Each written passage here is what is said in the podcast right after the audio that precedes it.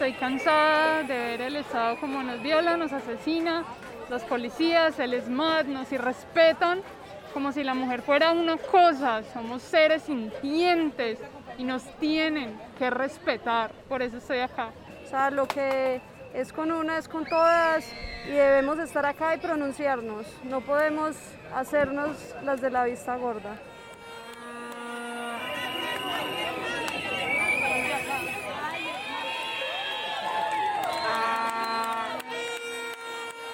Hace un par de semanas hemos cambiado la ruta de nuestro temario, dirigiendo nuestras voces y miradas hacia la coyuntura nacional. El hostigamiento psicológico y físico que hemos recibido las y los colombianos por parte de las fuerzas militares, acompañados por aquellos fantasmas de grandes naves blancas con vidrios polarizados, y el silencio despectivo del gobierno nos tiene a todos en un estado esquizoide y de mucha desesperanza.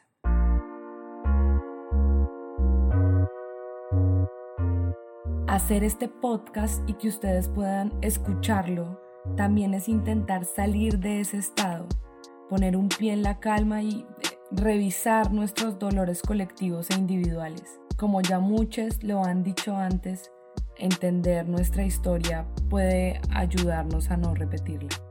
Este es el podcast La Mujer y sus Voces. Aquí va este episodio. La mente y el cuerpo físico constituyen este cuerpo que habitamos. Esos cuerpos y cuerpos sentipensantes se expresan y construyen posiciones desde la acción, la indumentaria, eh, el junte.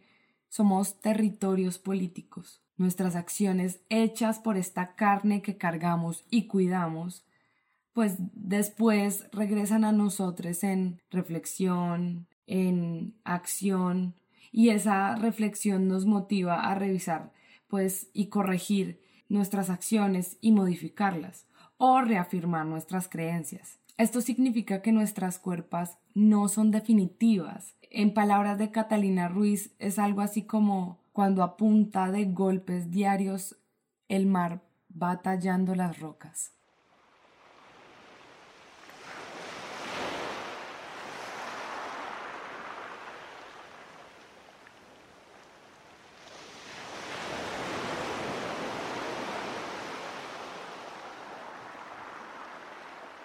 Vamos a quedarnos un momento con esta imagen del mar y los golpes que le da al risco o a la roca para forjarla. Aunque Catalina lo que propone es una imagen muy bella y natural para entender cómo los cuerpos naturales se moldean a sí mismos, por el momento esquizoide en el que nos encontramos, en el que yo me encuentro, solo puedo pensar en esta imagen de manera violenta y distorsionada. El golpe del mar en la piedra me acuerda a la acción del policía en la manifestación.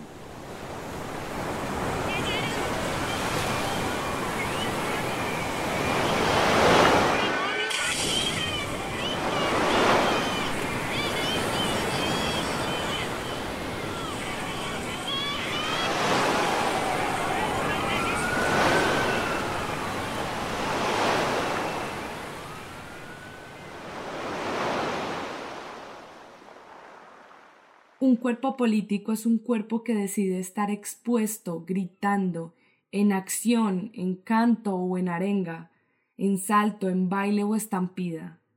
Corre el riesgo de ser subyugado por unas leyes. En estos días nos hemos dado cuenta que esas arquitecturas de carne que somos no solo son sometidas a leyes arbitrarias, sino a leyes de guerra, que en definitiva son patriarcales. Vamos entonces hacia el Gaitán, al frente de la estación de la policía, para decirles que estamos mamados, que no queremos los tambos, que nos violan.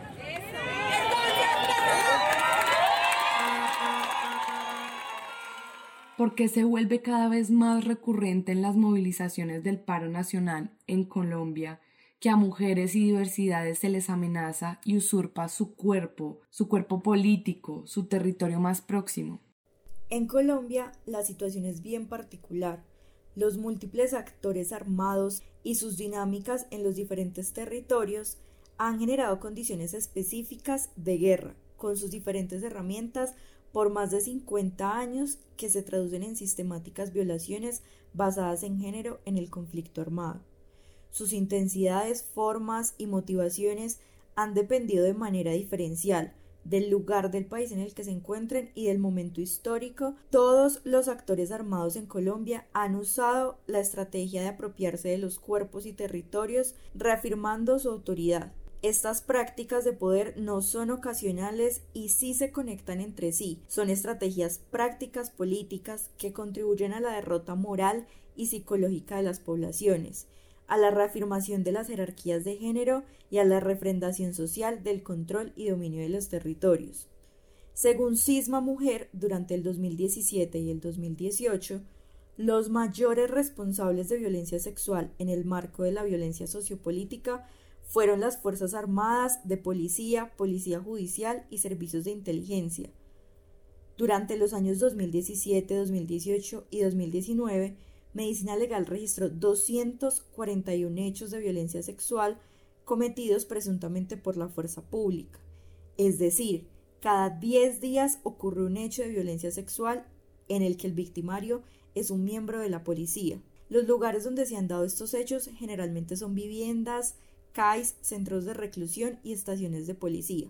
Es muy importante entender esto justo en este momento histórico del país por el tratamiento de guerra a la protesta social que ha dado el gobierno del presidente Iván Duque en un frente común con la Policía Nacional. Desde el 28 de abril que comenzó este paro nacional, es decir, durante 21 días de protestas sociales, la Defensoría del Pueblo ha recibido 87 reportes de violencia basada en género a mujeres y de sexuales por parte de la fuerza pública. En Pereira, las cifras y visibilización de casos de violencia basada en género por parte de la fuerza pública aún es muy difusa. Según lo conocido hasta el momento, y los y las defensoras de derechos humanos que incansablemente han acompañado las denuncias, se han registrado dos casos de tortura por orientación sexual a dos jóvenes, además de ser detenidos de manera ilegal por parte de la fuerza pública. Así como la dominación sobre los cuerpos territorio de, de las mujeres tiene diversas formas, las resistencias que por años las mujeres en distintos lugares del país hemos construido desafían la dicotomía entre lo privado y lo público, reivindicando la importancia de sacar la violencia sexual que ocurre en el conflicto armado al ámbito de lo público. Las mujeres y diversidades transgredimos el silenciamiento que la sociedad impone, reclamamos nuestros derechos a habitar nuestros cuerpos sin miedo y sin vergüenza.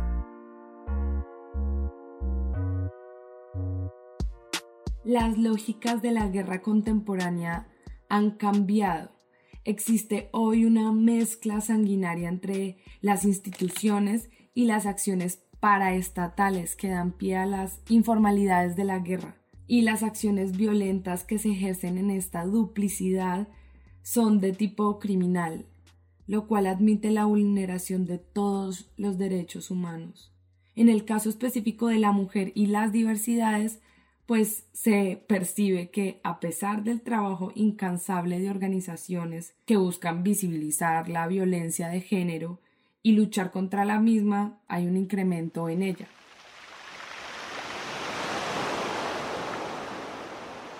Rita Laura Segato es una mujer antropóloga, escritora y además feminista que tiene todo un planteamiento sobre el sometimiento del cuerpo femenino o feminizado en la guerra.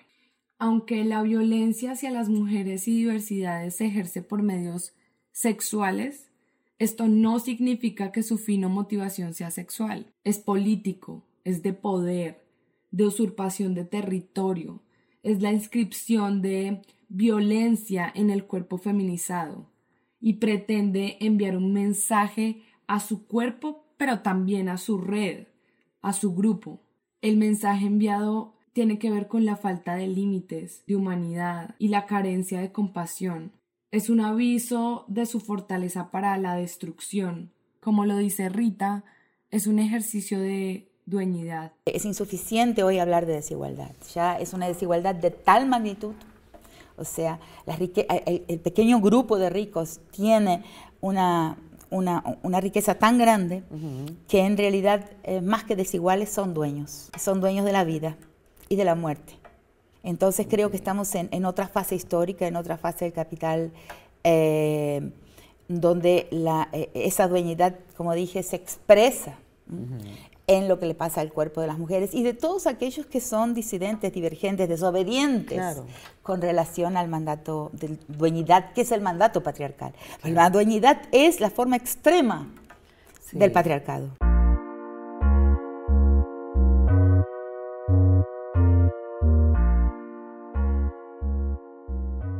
Las nuevas estructuras informales y privadas que se conectan en una relación tóxica con lo estatal y público, pues empiezan a disputarse un territorio distinto. El territorio a gobernar ahora es el cuerpo humano. La población es un nuevo objeto de gobierno. El territorio, en otras palabras, está dado por los y las cuerpas. La cuerpa de la mujer de los niños y también de las diversidades han sido históricamente asociados a una pertenencia, han sido un territorio a colonizar. Las guerras contemporáneas hoy transforman estas cuerpas para convertirlas en un objetivo militar. La violencia contra ellas deja de ser un daño colateral para convertirse en un eje central de la acción bélica hay una cierta sexualización muy fuerte de la violencia. Estos son actos impersonales que no tienen que ver con quién eres ni el cuerpo que habitas, sino más bien a quién representas, a quienes le pertenece tu territorio.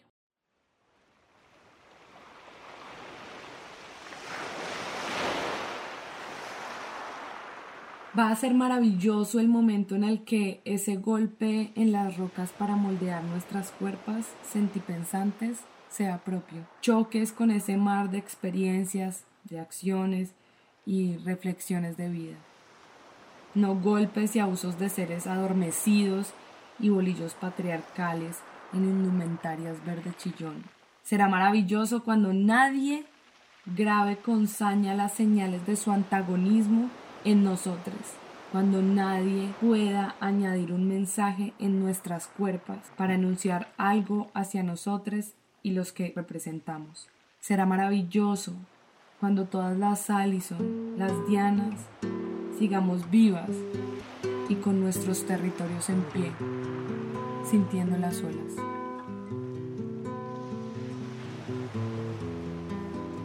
Eso será maravilloso.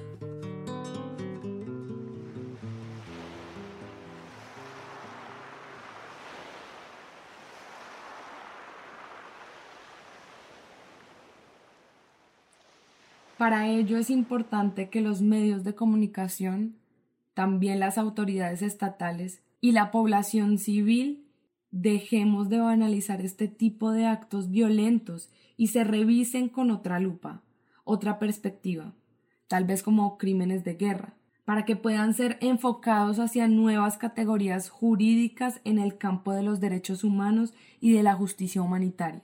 Por ahora les pedimos a todos que anden juntos, que se cuiden, que defiendan sus ideales, pero también su cuerpo, mente y corazón, que se reporten con las y los parceros, que les avisen a las mamás dónde están y cuándo llegan a casa. Resistamos juntas y sostengámonos entre todos.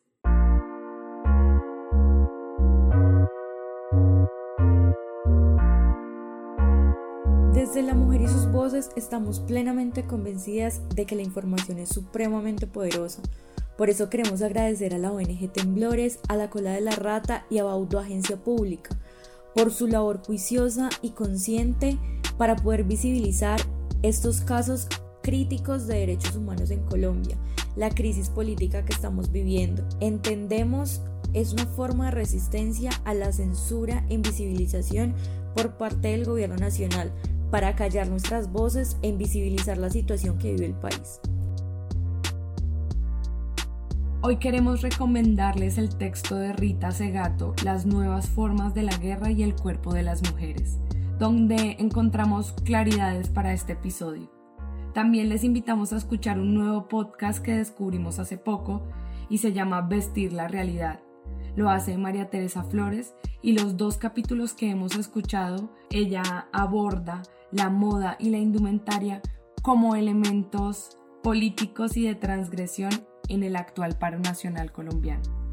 Este episodio lo hacemos como acto de resistencia para intentar entender más a profundidad las fuerzas de la guerra que son síntomas de un Estado patriarcal y así rechazar con mayor vehemencia los abusos policiales hacia la población civil y específicamente hacia las mujeres y diversidades.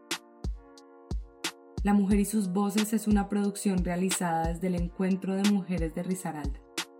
En esta ocasión las acompañó quien les habla, Daniela Gallo, en la investigación, locución y edición, y Laura Muñoz en la investigación y locución. Si quieren saber más sobre nosotras o quieren conversar o proponer algún tema para que nosotras lo abordemos, pueden buscarnos en nuestras redes como arroba cambiemos el mundo juntas. Nos encantaría leerles y saber qué piensan. Les mandamos un abrazo de resistencia desde la distancia y nos vemos en el siguiente episodio. Los tombos no me cuidan, a mí me cuidan mis amigas.